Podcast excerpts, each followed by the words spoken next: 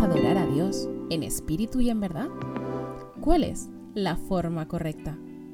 La belleza de la música y la adoración florecen en equilibrio.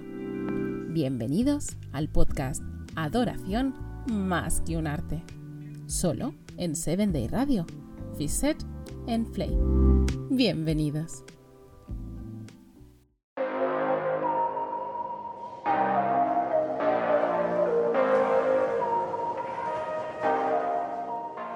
Hola, hola, ¿cómo están queridos amigos? Mi nombre es José Orlando Villa. Como ya algunos habrán notado, soy chileno. Estoy muy contento, agradecido al Señor de poder estar nuevamente acompañándoles en este momento en los podcasts de 7 Day Radio, donde hemos estado conversando un poco sobre la adoración. Más que un, un, un arte, es, tiene que ver con un estilo de vida. Y mm, la semana pasada estuvimos conversando un poco sobre Jesús y la adoración, sobre cómo Jesús veía la adoración y eh, pudimos relatar la historia de, de unos niños. ¿Recuerdan ustedes? Estos niños que estaban en el templo cuando Jesús había sanado a algunos enfermos y había ido a limpiar este templo. El día de hoy vamos a conversar también sobre la adoración y sobre qué es lo que nos dice la Biblia sobre los estilos musicales. Algo que se debate siempre sobre si este estilo es el que el correcto o no.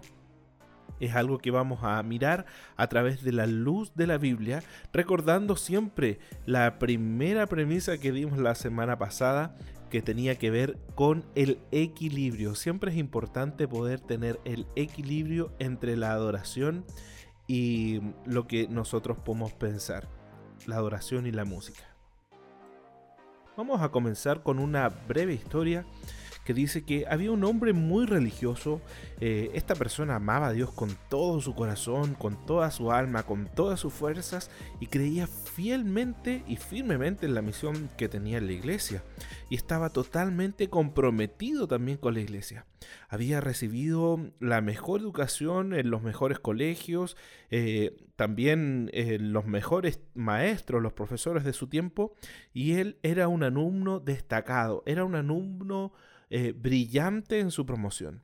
Él sabía toda la ley, eh, la conocía de memoria y era brillante, como les decía.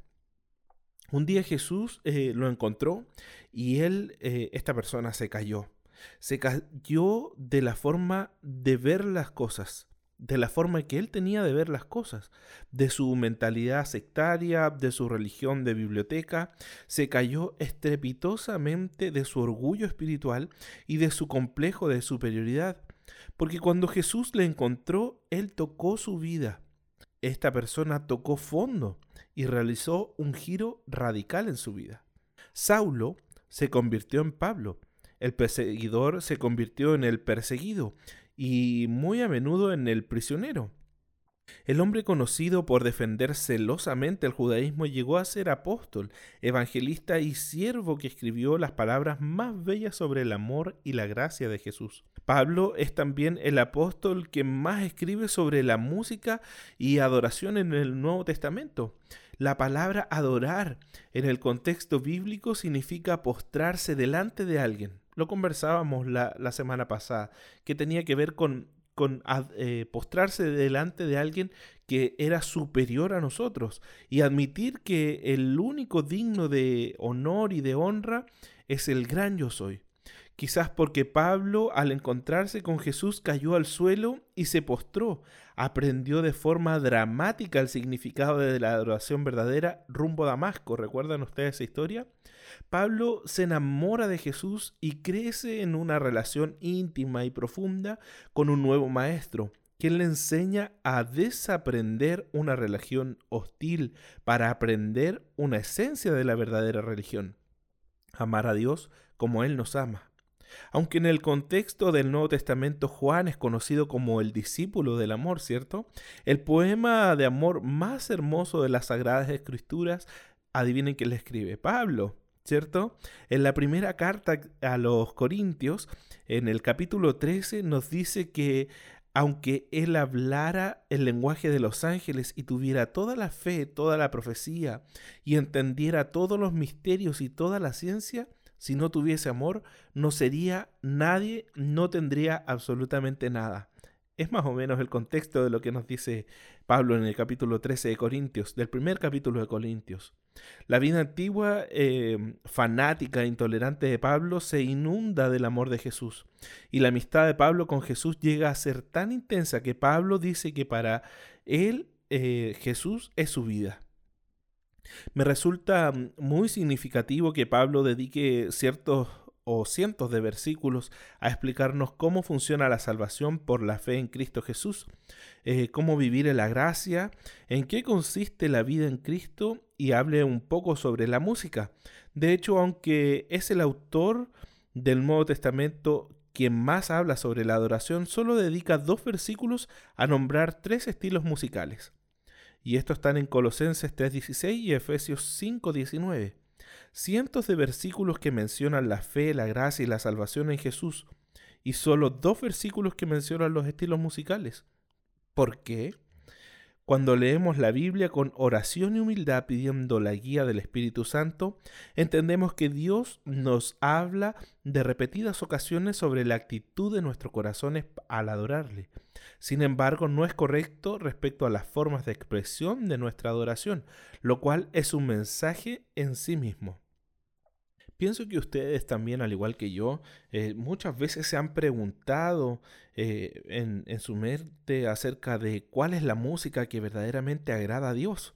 Y en uno de los libros de la escritora Elena de White, en el libro El Camino a Cristo, eh, dice un texto que me llama muchísimo la atención. Se los voy a leer. No debemos conformarnos con el testimonio de hombre alguno en cuanto a lo que nos enseñan las sagradas escrituras, sino que debemos estudiar las palabras de Dios por nosotros mismos. Si dejamos que otros piensen por nosotros, nuestra energía quedará mutilada y limitadas nuestras aptitudes. No podemos obtener sabiduría sin una atención verdadera, un estudio con oración. Algunas porciones de las Santa Escritura son en verdadero demasiado claras para que puedan entender mal.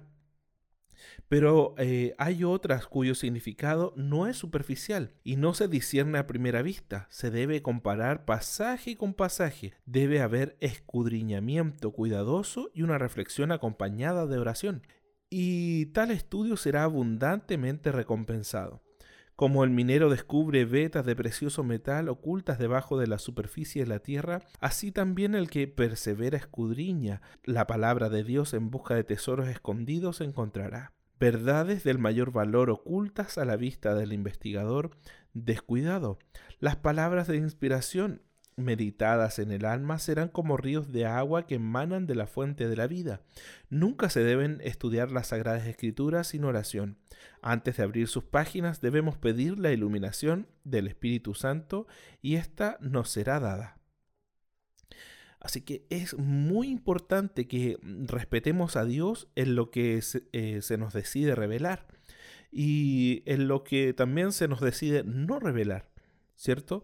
Respetar a Dios en sus palabras y en sus silencios. No forzar sus opiniones hasta que coincidan con las nuestras, sino someternos a la palabra con humildad, respeto y oración hasta que sus opiniones sustituyan y den forma a las nuestras. Esto en mi caso eh, significó también dejar parte aparte muchos prejuicios y algunos conceptos que había adquirido durante años y comencé a estudiar la palabra de Dios como si nunca lo hubiese leído antes, con oración y un deseo sincero de obedecer a Dios en lo que tuviera que enseñarme.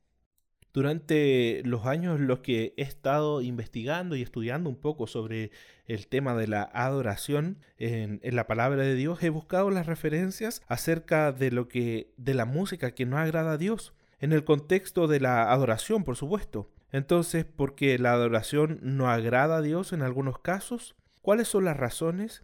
¿Tiene acaso que ver con los estilos de música? ¿Le desagradan los acordes disonantes, las melodías románticas, los ritmos ritmos eh, sincopados. Cuando Dios expresa desagrado por la adoración, ¿qué se le ofrece? El ejemplo más notable en el que Dios muestra abiertamente su desagrado ante la adoración que recibe se encuentra en Isaías 1 en el, en el capítulo 1, ¿cierto? Entre el versículo 11 y 19. Y son palabras muy duras que Dios le dice a su pueblo. Y dice, dice así, ¿qué les hace pensar que yo deseo sus sacrificios? Dice el Señor. Estoy harto de sus ofrendas quemadas de carneros y de grasa del ganado engordado. No me agrada la sangre de toros, ni de los corderos, ni de las cabras, cuando vienen a adorarme. ¿Qué les pidió que desfilaran por mis atrios con toda esa ceremonia? Dejen de traerme sus regalos sin sentido. El incienso de sus ofrendas me da asco. En cuanto a sus celebraciones de luna nueva, el día de descanso y de sus días especiales de ayuno, todos son pecaminosos y falsos. No quiero más que sus piadosas reuniones.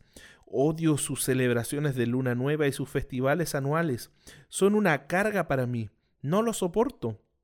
Cuando levanten las manos para orar, no miraré. Aunque hagan muchas oraciones, no escucharé, porque tienen las manos cubiertas con la sangre de víctimas inocentes. Lávense y queden limpios. Quiten sus pecados de mi vista, abandonen sus caminos malvados, aprendan a hacer el bien, busquen la justicia y ayuden a los oprimidos, defiendan la causa de los huérfanos y luchen por los derechos de las viudas. Vengan ahora, Vamos a resolver este asunto, dice el Señor. Aunque sus pecados sean como la escarlata, yo los haré tan blancos como la nieve. Aunque sean rojos como el carmesí, yo los haré tan blancos como la lana. Los ritos a los que se refiere Isaías, en este caso los sacrificios de animales, lunas nuevas, el sábado, los festivales anuales, etcétera, todo lo que nombraba acá, estaban acompañados por la música en Israel. ¿cierto? La razón por la que Dios le dice a su pueblo que no soporta y está harto de su adoración no tiene que ver con las formas incorrectas o los estilos inapropiados. Dios no soporta la adoración porque su pueblo no lo busca con un corazón sincero y arrepentido. Adoran con las formas correctas, pero viven una vida hipócrita, alejada de Dios y del amor al prójimo.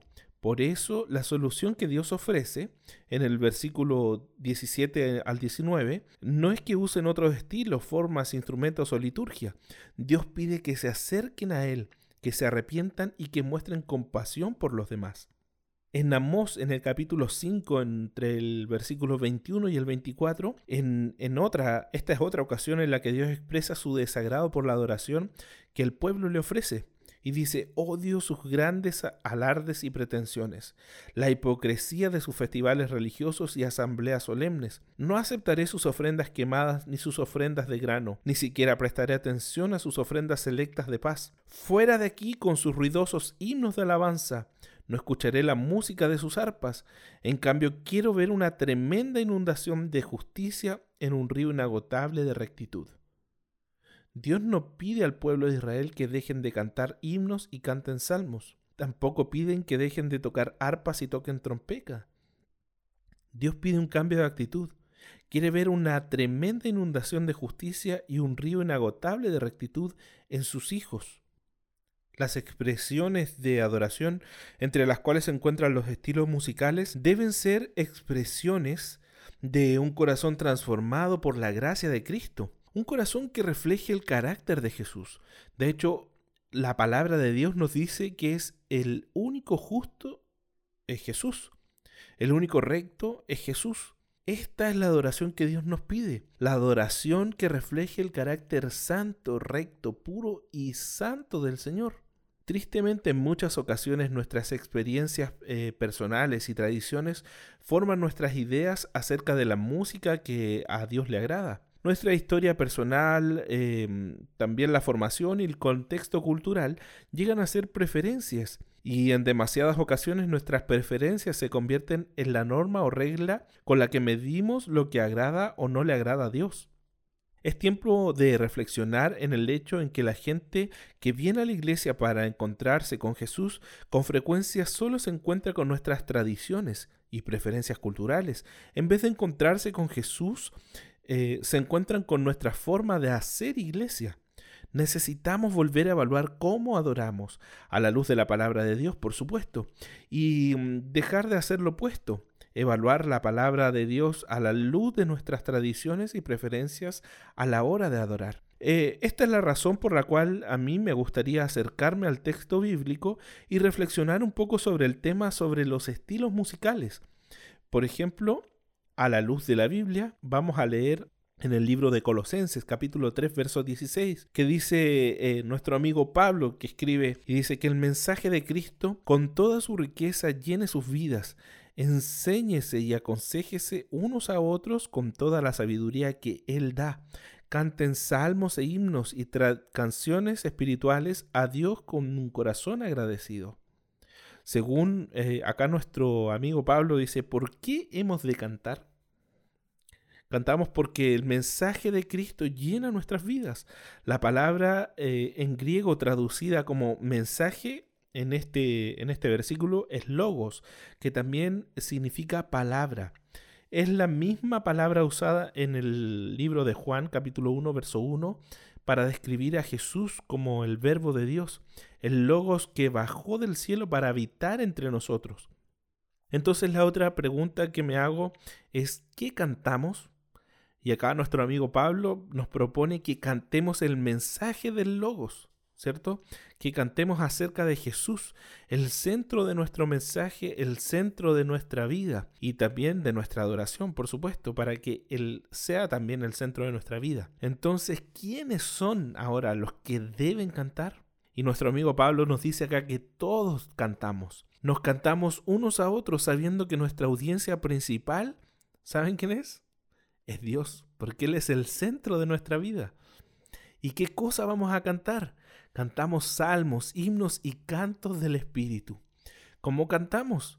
Cantamos con toda la sabiduría y con todo nuestro corazón agradecido a Dios por las bendiciones que Él nos da. Y para entender un poco el contexto de este versículo de Colosenses 3, 16, te invito a que podamos eh, tú leer en tu casa, obviamente, leer desde el principio este, este capítulo, que es de verdad es maravilloso para que puedan ustedes entender el contexto a lo que se refiere en el libro de Colosenses nuestro amigo Pablo. Entonces, una vez que hayamos leído ¿cierto? este capítulo, el tema central del capítulo no es la música, sino que es la vida de Cristo en Jesús. La referencia a cantar salmos, a cantar himnos y cantos del Espíritu es el resultado del que Pablo menciona antes. O sea, claramente nosotros cantamos y adoramos a Dios porque Dios ha hecho cosas en nuestra vida. La música religiosa es la expresión de una relación con Dios. Está íntimamente ligada a la teología, a la experiencia del que canta con la persona de Dios, sin una previa experiencia con Dios no hay música de adoración verdadera. Según Pablo en Colosenses 3, cantamos porque el mensaje de Cristo vive en nosotros. No es que el mensaje de Cristo pase por nosotros un día o nos visite cada cierto tiempo. Habita en nosotros, reside en nosotros, mora en nuestra vida. Por eso es lo que nosotros cantamos. Cantamos porque y cantamos de Jesús porque su presencia nos llena completamente. Cantamos porque no podemos dejar de decir todo lo que hemos vivido y oído, ¿cierto?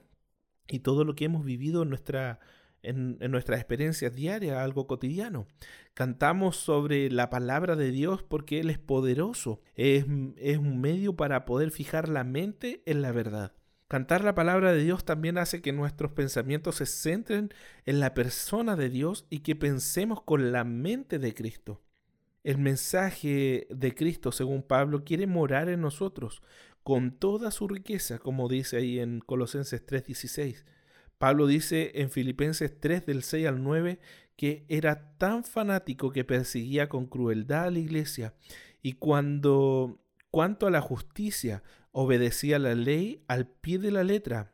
Antes creía que esas cosas eran valiosas, pero ahora considero que no tienen ningún valor debido a lo que Cristo ha hecho. Es así, todo lo demás no vale nada cuando se le compara con el infinito valor de conocer a Cristo Jesús, mi Señor. Por amor a Él se ha desechado todo lo demás y lo considero basura a fin de ganar a Cristo y llegar a ser uno con Él.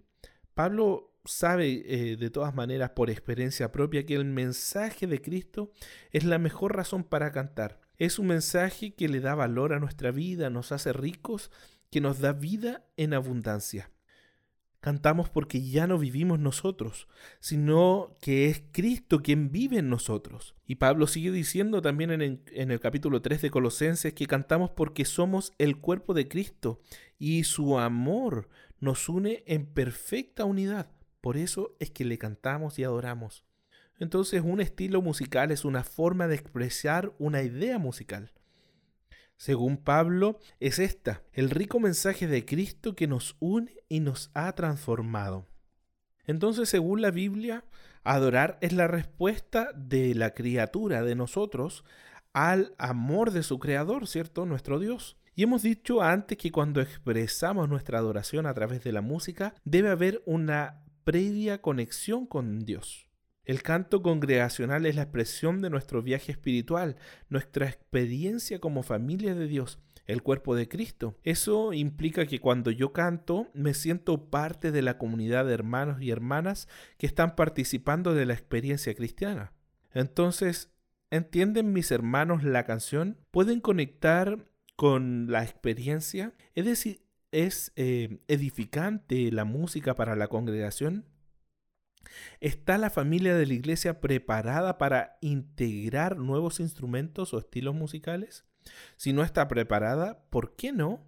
Podemos hablar sobre el tema de iniciar una conversación en base al amor y a la tolerancia cristiana. Eh, si después de hablar no llegamos a una solución en conjunto, ¿podemos tomarnos un tiempo para orar, para buscar a Dios con humildad?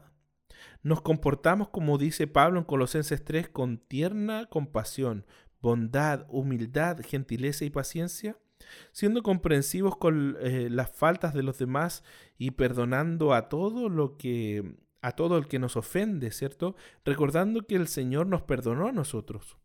Nos vestimos de amor, lo cual nos une a todos en perfecta armonía.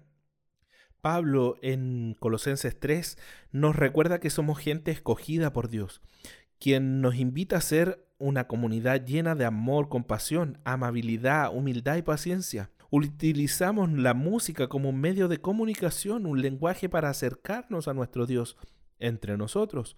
Lo que tenemos que comunicar a través de la música es el mensaje del amor de Dios a través de Jesucristo.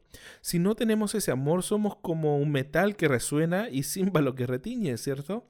Ya podemos tener el estilo musical más puro e inmaculado, pero si nuestra vida no está inundada por el amor de Dios, solo hacemos ruido, y para que y para Dios, según Pablo en 1 Colosenses el capítulo 13, el peor ruido no es lo hace el instrumento ni un estilo, sino un corazón vacío de su amor. Quiero invitarlos a que podamos escuchar Primera de, de Corintios, capítulo 13, del 1 al 3. Si pudiera hablar todos los idiomas del mundo y de los ángeles, pero no amar a los demás, yo solo sería un metal ruidoso o un címbalo que resuena si tuviera el don de profecía y entendiera todos los planes secretos de Dios y contara con todo el conocimiento, y si tuviera una fe que me hiciera capaz de mover montañas, pero no amara a otros, yo no sería nada. Si diera todo lo que tengo a los pobres y hasta sacrificara mi cuerpo, podría jactarme de eso, pero si no amara a los demás, no habría logrado nada. La palabra de Dios nos cuenta de personas que encontraron diferentes estilos musicales para comunicarse con Dios. Recuerda, cuando el mensaje que tienes que cantar es importante, encuentras un estilo para expresarlo. David encontró un estilo para expresar la inmensa alegría de la salvación y cantó en el Salmo 51, cuando estaba en el pozo más profundo a causa de su pecado, devuélveme la alegría de la salvación. Eso lo podemos leer en el Salmo 51, versículo 12. María encontró un estilo para expresar el sentimiento sobrecogedor de haber sido ella la elegida por Dios para concebir al Mesías prometido. Y canta en el Magnificat, engrandece mi alma al Señor, yo soy la sierva del Señor, que se cumpla lo que tú has dicho. Pablo y Silas encontraron un estilo para cantar a Dios y su amor en aquella oscura y maloliente prisión.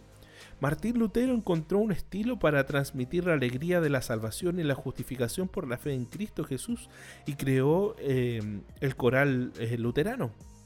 Los compositores afroamericanos encontraron un estilo para cantar en medio de la opresión y el dolor extremo y crearon los conocidos negro spiritual.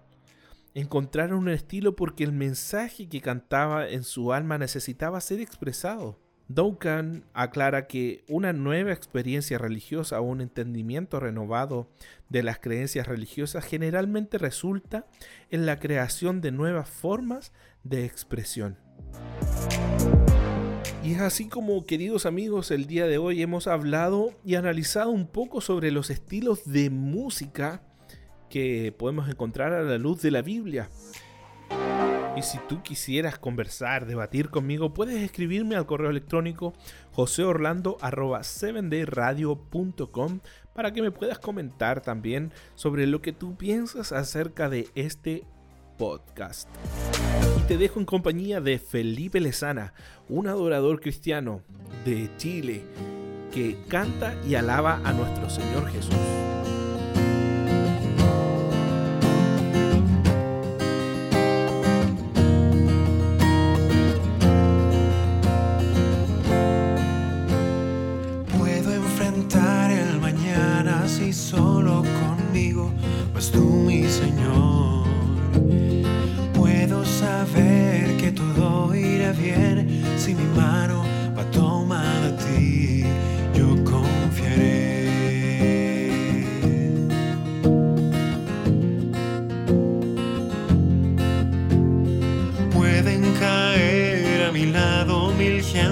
Yo sé que me sostendrás. Puede golpear a mi puerta la necesidad sé que estarás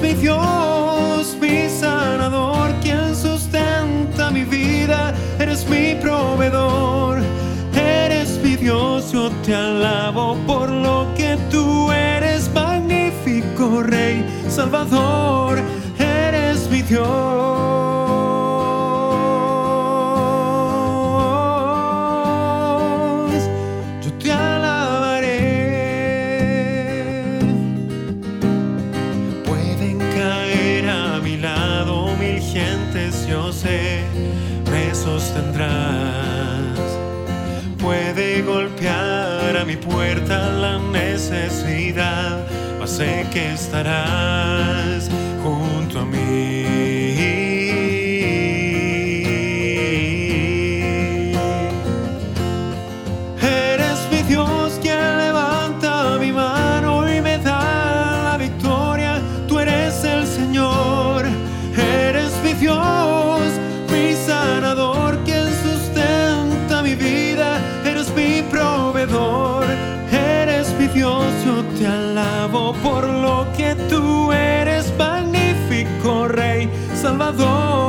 Eres mi Dios.